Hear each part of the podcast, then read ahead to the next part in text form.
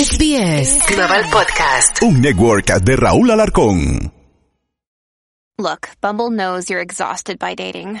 All the must not take yourself too seriously and 6-1 since that matters. And what do I even say other than hey? well, that's why they're introducing an all new Bumble with exciting features to make compatibility easier, starting the chat better, and dating safer. They've changed, so you don't have to. Download the new Bumble now. Si manejas por encima del límite de velocidad, hay muchos sonidos diferentes que puedes escuchar, como el sonido de tu auto chocando. De una forma u otra, el exceso de velocidad no vale la pena. Pagado por Nizza. Se tenía que decir, se tenía que decir. El podcast. Se tenía que decir. Con el terrible. Hola, ¿cómo están? Soy tu amigo el Terry y el día de hoy estamos en un episodio más de Se tenía que decir con el Terry. Hoy vamos a tener política para la banda. Se están moviendo las cosas muy interesantes en los Estados Unidos. Seguimos con un eh, país muy politizado, muy dividido con diferentes agendas políticas y a lo que podemos decir agendas políticas es de que nunca en la vida había visto yo un país tan dividido entre la izquierda y la derecha, entre los eh, conservadores eh, o republicanos y los demócratas, a que ahora muchos les llaman extremistas liberales, ¿verdad? Eh, por el, diferente tipo de, de, cuestiones y creencias que tienen, ¿no? Pero esto está llevando a lo que muchos consideran una persecución política contra el presidente número 45, Donald Trump, a quien está eh, viéndose como nave espacial con sus encuestas a pesar de todos los cargos criminales que le han puesto, y Joe Biden, que a pesar de que pues eh, dice que ha combatido la inflación, de que ha podido lograr reducir el precio de, de, de lo más importante en, en, en, la canasta básica, de que ha, ha, logrado incrementar el número de empleos, de acuerdo a, a un tuit que acaba de poner Kamala Harris, eh, eh, que dice que Bidenomics ha traído más de millones de trabajos a los Estados Unidos y que es el presidente en la historia con más creación de trabajos. Así lo puso ella en su, en su página, en su portal de Twitter, ¿no? Biden, el presidente eh, que ha creado más trabajos eh, en, lo, en, pues, en, en, toda la historia en los Estados Unidos, ¿no?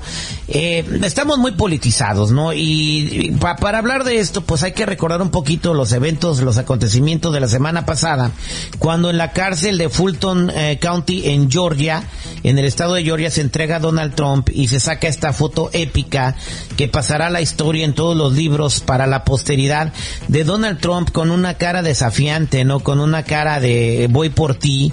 Y, y, pues ahorita es la tuya, pero al rato va la mía, ¿no? Esta foto que muchos celebraron porque finalmente tenían una fotografía del de expresidente fichado como criminal, pero ahora que esta fotografía ha generado más de 10 millones de dólares en ganancias para la campaña de Trump, ahora ya no están tan contentos. Bueno, como siempre aquí tengo a mi contraparte para hablar de, de, estos temas y más.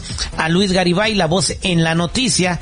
E increíble, ¿no? 7 millones de dólares empezó en la tarde de, de, lo que fue el martes 29 de agosto y a la fecha ya va colectando más de 10 millones de dólares esta fotografía que se ha puesto en tazas y camisetas y en otros lugares. Lo dices muy bien, Terry, lo dices muy bien, lo de país dividido. Creo que todos somos conscientes de ello. Ahora, ¿quién lo dividió? ¿Cómo se dividió este país? Sin duda, eh, Donald Trump, eh, cuando fue presidente, fue quien puso eh, de claro esta situación, ¿no? Nos separó prácticamente, nos dividió, nos enfrentó. Eso, eso es, por un lado. Vivíamos de cierta manera, antes de Donald Trump, vivíamos medio hipócritamente conviviendo, ¿no? Izquierdistas con derechistas, republicanos con demócratas, hipócritamente íbamos viviendo bien, pero entró Donald Trump y prácticamente se hizo muy clara esa división. En segundo lugar, también dices que eh, este gobierno, Kamala Harris y Joe Biden, que se ufanan de decir empleos, obviamente tenían que haber más empleos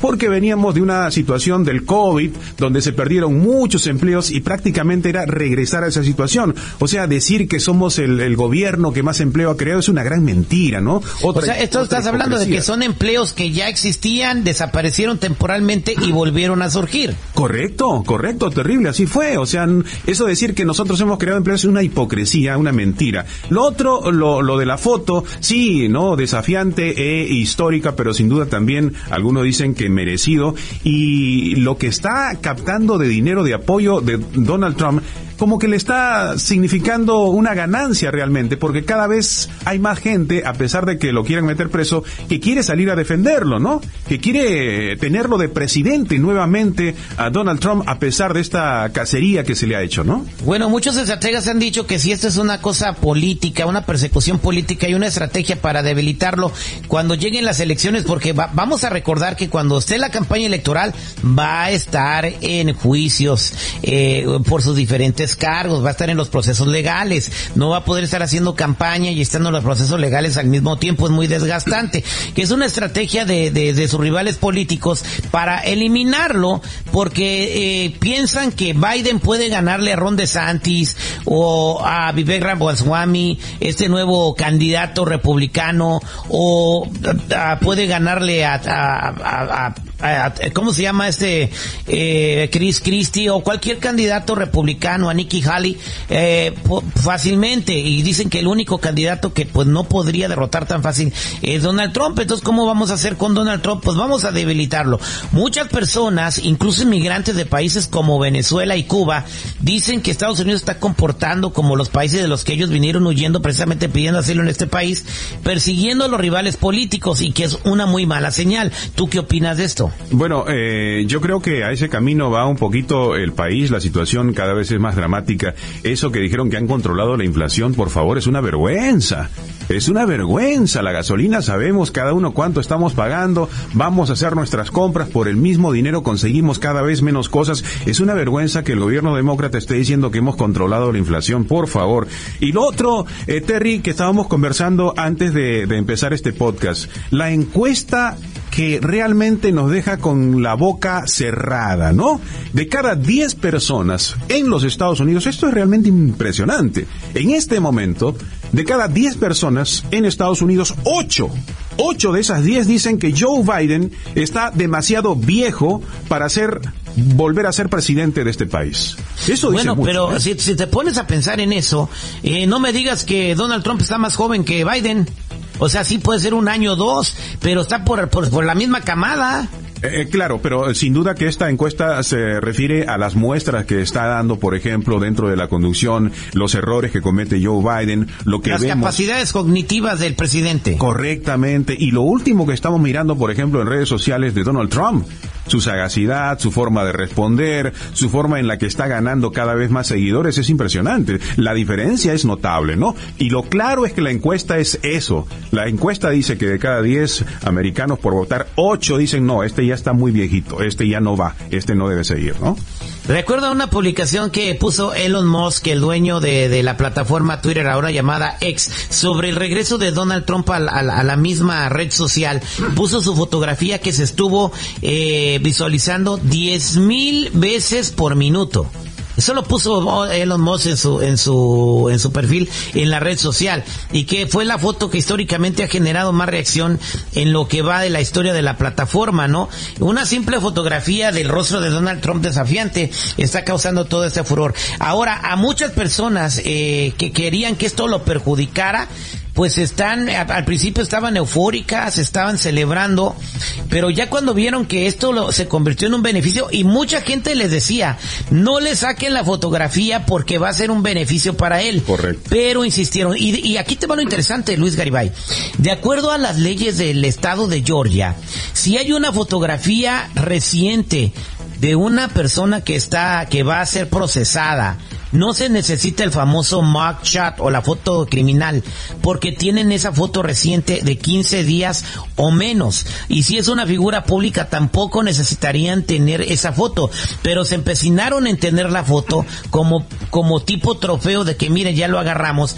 Y ahora que la foto está generando millones de dólares, eh, quieren reclamar como regalías, por llamarlo de alguna manera, del dinero que está generando, porque dicen que esa fotografía no le pertenece al presidente Increíble, sí, que conoce fotografía que muchos pensaron, ¿no? Sobre todo demócratas, lo vamos a hundir, nos vamos a burlar de él, le está significando realmente un apoyo grande económico. Y hay otro dato, Terry, Pero vamos, volvamos a esto. A ver. Ah, vamos a hacer, o sea, antes de pasar a otra cosa. ¿De quién es la fotografía en realidad? Bueno, yo me imagino que es obviamente pertenece al servicio judicial del, del país, ¿no? Del estado de Georgia. Claro. O, que, que reclama la, la, pues los derechos de cualquier eh, lucro que se genere con la imagen como suyos. Pero la, es la imagen del presidente. Claro, exactamente. Eh, sería un tema muy importante que quizá un abogado pudiera decir los derechos de esta foto a quién le pertenecen, ¿no? Porque no está generando la foto en sí, sino la significancia. ¿Quién es la persona que está en la foto, no? Exactamente, ¿no? Y, y si quieren hacer una querella por, por eh, legal, por, por, por a ver que a quién le pertenece la foto, eh, es capaz de sacarse otra foto en el cerro con una bandera en la mano y poner esa en las tazas y seguir, bueno, puedo vender esta, pero puedo vender esta otra y la gente la va a comprar, o sea, no, no yo creo que no hay, eh, ya vieron que, que, que, la base del presidente no va a desistir, no va a claudicar y sabes qué, dije mal, del expresidente Donald Trump y, y, y, por el contrario quizás esté aumentando esa base de votantes del presidente porque muchos independientes han dicho que piensan que es una persecución política y están empezando a simpatizar con el expresidente Donald Trump a pesar de todos los temas polémicos que sigue diciendo en la entrevista con Tucker Carlson volvió a hablar muy fuerte de la inmigración y de que contempla no no no descartaría una invasión a México por eso que está pasando con el crimen organizado en la frontera, ¿no? Correcto, correcto. Ojo, y tú dices independientes que estarían eh, ya pensando su voto para Donald Trump. Yo iría un poquito más allá y por ahí he visto también algún estudio que hay demócratas. Y te lo voy a contar, te lo voy a contar porque yo también tengo un círculo de amigos que son demócratas y muchos de ellos, muchas de ellas... No le digas círculo a tu amigo el gordito. Oh, no, pero, pero están pensando, votaron primero por el Partido Demócrata y ahora están pensando votar por Donald Trump. Porque Biden no ha significado algo bueno para el país realmente, ¿no? No se han visto cosas positivas para el país. Entonces, demócratas también están pensando, obviamente, votar por Donald Trump. Bueno, ¿qué tendría que hacer Joe Biden? Obviamente Joe Biden ahorita está muy perjudicado por el escándalo de corrupción de su hijo, donde algunas este, evidencias apuntan hacia el mismo presidente que sí sabía de lo que estaba haciendo y no solamente eso, de que sí tenía que ver, obviamente todo esto, esto va, está bajo investigación y el Departamento de Justicia presidido por Mary Garland detuvo de alguna manera esa investigación y trató de desacreditar a las personas que se pusieron a testificar del mismo departamento del IRS eh, en contra de, Hunter Biden y no querían que la investigación llegara más allá de, lo que tenían en las manos, porque podía apuntar al presidente. Esto lo mermó mucho en la popularidad, eh, perdió muchos simpatizantes. Ahora, ¿qué tendría que hacer el presidente Joe Biden para poder retener a su base y ganar las elecciones en el 2024. Todavía falta tiempo, todavía tiene tiempo para poder hacer algo. Sí, seguramente recurrir a, algunos métodos que algunas veces se utilizan, ¿no? Porque hay una cosa muy importante, él no va a querer dejar el cargo obviamente por lo que acabas tú de mencionar, viene la investigación, ¿no? La relación de corrupción que hay de su hijo y no solamente de su hijo. En los últimos días estamos mirando que hay declaraciones de testigos en la que están poniendo al presidente Joe Biden enteramente enterado de esta situación de corrupción que cometía su hijo. Entonces, él no va a querer dejar, y aquí viene el perjuicio para todos nosotros que vivimos aquí en el país, él no va a querer dejar el gobierno por nada, porque eso significaría una investigación de inmediato. Entonces es más que va a luchar por querer quedarse allí en perjuicio obviamente de nosotros, de mucha gente que pensamos, que consideramos que no está en la capacidad de comandar el país, ¿no? Exactamente. Bueno, en cuanto a lo de la inflación, eh, déjame decirte que de acuerdo al Buró de Estadísticas Laborales Públicas, que se llama IPC, eh, esto es lo que nos ayuda a entender la inflación, eh, en el 2021 la canasta básica te costaba 261.50 pero en julio del el año 2023 esa misma canasta básica con varios productos que pusieron ahí en ese carrito como carne, huevos, leche, etcétera para una familia de cuatro personas subió de 261 a 305 dólares. Este es un aumento en el producto del 17% que no se había visto desde la década de los 80. Entonces, quizás ha bajado la inflación algunos puntos, pero todo sigue carísimo. Correcto, correcto. Eh, y lo podemos comprobar, la debilidad del dólar, por ejemplo, ¿no? Y lo podemos comprobar con, con este asunto de que seguimos con, con la guerra, sosteniendo una guerra que nos perjudica a todos nosotros. Lamentablemente, la situación es esa la que se va presentando. Ahora, eh, Donald Trump realmente significa que el país va a mejorar, que el país está una nueva posibilidad de, de retornar a lo que era, o realmente debemos, como tú a veces lo has comentado también, mirar, voltear los ojos a otros candidatos que no conocemos, que no claro, no tiene que ser Donald Trump, no tiene que ser Joe Biden, no tiene que ser mucho menos Kamala Harris, eh, eh, que tiene una popularidad muy baja, incluso entre los votantes de su partido demócrata. Eh, hay mucha gente capacitada en el gobierno, candidatos jóvenes. Veamos a esta persona que está surgiendo entre la bancada de candidatos republicanos, este Vivek Ramaswamy, que es un millonario hecho a mano, o sea, que se hizo solo y que tiene ganas de, de, de gobernar gobernar ese país y llevarlo en otra dirección con nuevas ideas. Y bueno, ¿qué pasó en el debate de los republicanos? En el primer debate de los republicanos, que todos los candidatos se fueron a atacarlo, pero él pudo esquivar esos ataques y fue de los más favorecidos en ese debate. Y dicen que ese debate lo ganó Ron DeSantis, pero que este Vivek Ramaswamy obtuvo el segundo lugar. Candidatos desconocidos. Eh, Ron DeSantis, el gobernador de Florida, que está haciendo muy buen trabajo en Florida, dicen que está bien, pero que sería muy radical. Ron DeSantis, eh, yo acabo de ver hace dos días una noticia en la que él fue, por ejemplo, a un encuentro de afroamericanos que habían sido asesinados, ¿no? Por un por una persona allí.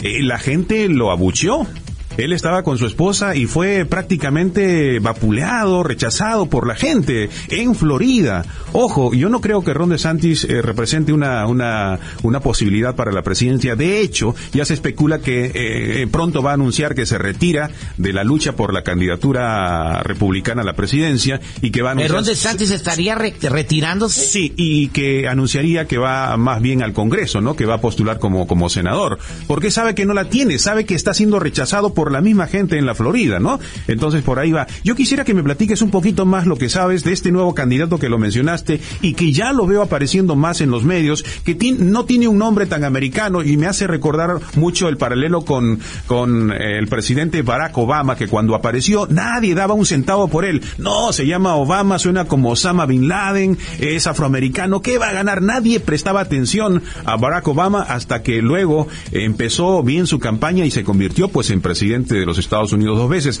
Tiene mucha similitud con esta persona que también es un poquito difícil aprenderse su nombre y su apellido, Terry. Sí, es de lo que te puedo decir, se llama Vivek Ramaswamy, es un joven millonario de 38 años de edad. Hay que echarle el ojo a esto. 38 años de edad, es de origen indio, o sea, vamos a aclarar esto bien y corrígeme si lo estoy pronunciando mal, es originario del país de la India. Eh, si el término indio quizás no sea el correcto, ahí dime tú si estoy bien o mal. Tú que tienes un léxico más extendido. Hindú eh, sería. ¿no? Es, es un hindú. Bueno, es de origen hindú. Y bueno, nos sorprendió en el debate y pues, está subiendo en las encuestas republicanas.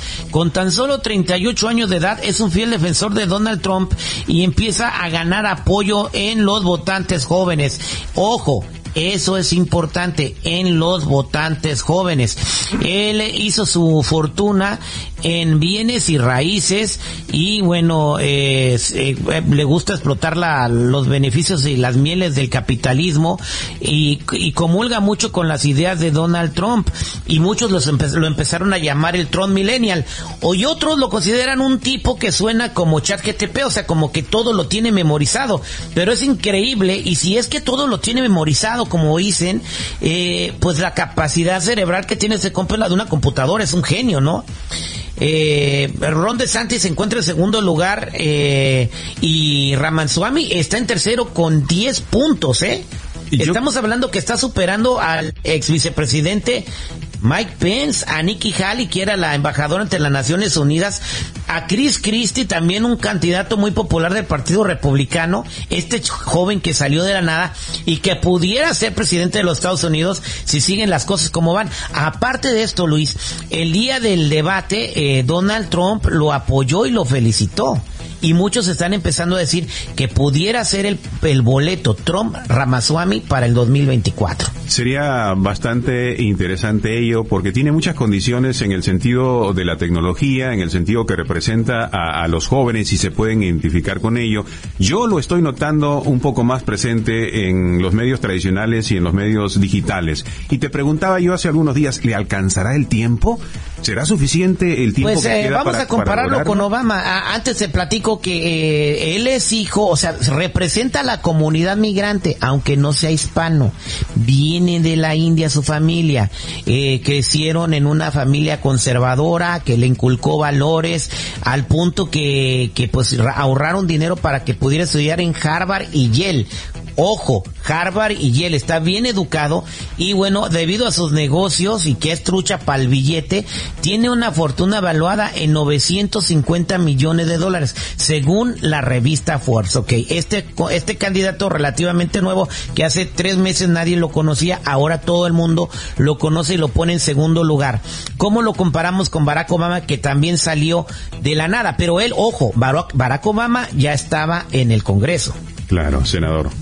Por Era senador. ¿Cómo lo podemos comparar con el fenómeno Barack Obama? Un fenómeno nuevo, un fenómeno joven, un fenómeno que cambie sin duda lo que tradicionalmente nosotros hemos visto. Y, y hay un, un- una polarización, ¿no? Tenemos un presidente anciano, de cierta manera, que nos demuestra que no tiene la capacidad y lo estamos viendo aparecer a un joven relacionado con la tecnología, relacionado con los cambios. Sin duda, ese enfrentamiento podría ser muy, muy bueno. ¿Qué es lo que va a quedar?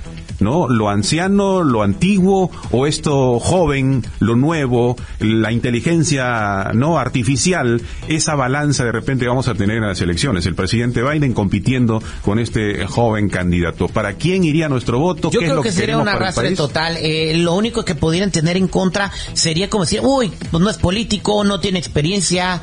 De repente tú puedes ser, no puedes ser mecánico, pero si contratas a los mejores mecánicos en un taller, puedes tener el taller más exitoso de tu vecindario, ¿no? Si tú tienes el capital y tienes los recursos para abrir el taller, empleas a los expertos y puedes tener el taller más exitoso de no solo del vecindario sino de la ciudad. Entonces, si Vivek no tiene la experiencia política que le están exigiendo, viene de un de un lugar que no es político, no viene del deep state como dicen muchos, salió de, de, pues, de una ciudad y quiere ser presidente, como tienes derecho tú y tengo derecho yo si lo quisiéramos ser en un futuro, se puede rodear de personas capacitadas en su gabinete para poder gobernar bien. Pero eh, lo ha demostrado, tú dices, a la edad que tiene, ha posibilitado conseguir tantos ingresos, tantos millones, hacer una fortuna a la edad que tiene, está significando que es un, un buen administrador. Lo que el país necesita no es políticos. Lo que el país no necesita son eh, políticos que están ahí negociando, ¿no? O tratando de obtener su beneficio. No necesitamos políticos. La vida, creo, en el mundo ya ha cambiado. Necesitamos gente exitosa realmente, que lo haya demostrado cuando ha hecho su empresa, porque gobernar el país es gobernar la empresa más importante que puede existir. ¿No? Y si ya tienes un ejemplo que has manejado bien tus negocios, manejado bien tus negocios, no pagando 700 dólares de, de, de impuestos nada más como Donald Trump, no engañando a la gente. Si has manejado bien tus negocios, entonces hay muy- mucha posibilidad que puedas manejar bien el país. Exactamente, yo creo que lo que necesita este país, obviamente, que sigue siendo el, el líder del, del mundo libre, y ojo, que pudiera perder eso muy pronto, después vamos a hacer otro, vamos a platicar lo que realmente pensamos que está pasando con la guerra en Ucrania, de, de, eh, y eso a partir de lo que piensan algunos generales americanos retirados ya, de, y que conocen lo que es el juego de la guerra, bueno, esta guerra la está perdiendo Ucrania y la está perdiendo Estados Unidos al mismo tiempo, pero eso vamos a hablar en otro podcast. Al final de cuentas, en el Partido Demócrata tienen que también surgir la estrella joven que pudiera hacerle frente a Vivek Ramaswamy, ¿no? Este candidato republicano que viene eh, postulándose fuerte. Imagínate si se sale, pues va a quedar todo el camino libre para ser el vicepresidente, porque el primer lugar para la, para el nominado inclinado republicano. Sabemos que independientemente de lo que pase va a ser para Donald Trump. Se necesita un candidato joven en el Partido Demócrata para poder tener pues un cambio en este país y sobre todo unir al país, no dividirlo. Bien dicho. Donald Trump está dando discursos donde hace que la gente tenga resentimiento por el otro partido. Y más cuando dice, me están persiguiendo y esto te lo van a hacer a ti. Y también Biden está atacando mucho a los conservadores y a las personas, por ejemplo, que, que, que comulgan con las ideas que tiene el, la división maga del Partido Republicano, el Make America Great. Esto eh, no está bien para ningún país. Tiene que haber una unión, aunque se tengan diferentes ideologías. Y ese es el primer trabajo que tiene que hacer el presidente que vaya a, a venir en el 2024. Primero tengo que unir a mi país y luego me voy a encargar de los problemas. Y te digo por qué. Porque cómo nos van a, ganar nuestros rivales geopolíticos, que tenemos muchos, China, Corea del Norte, eh, Irán, eh, Venezuela, dividiéndonos desde adentro. Y si nosotros no estamos divididos desde adentro, ¿cómo vamos a poderla ganar la guerra si alguien decide venir contra nosotros o invadirnos y vamos a estar peleándonos entre nosotros mismos?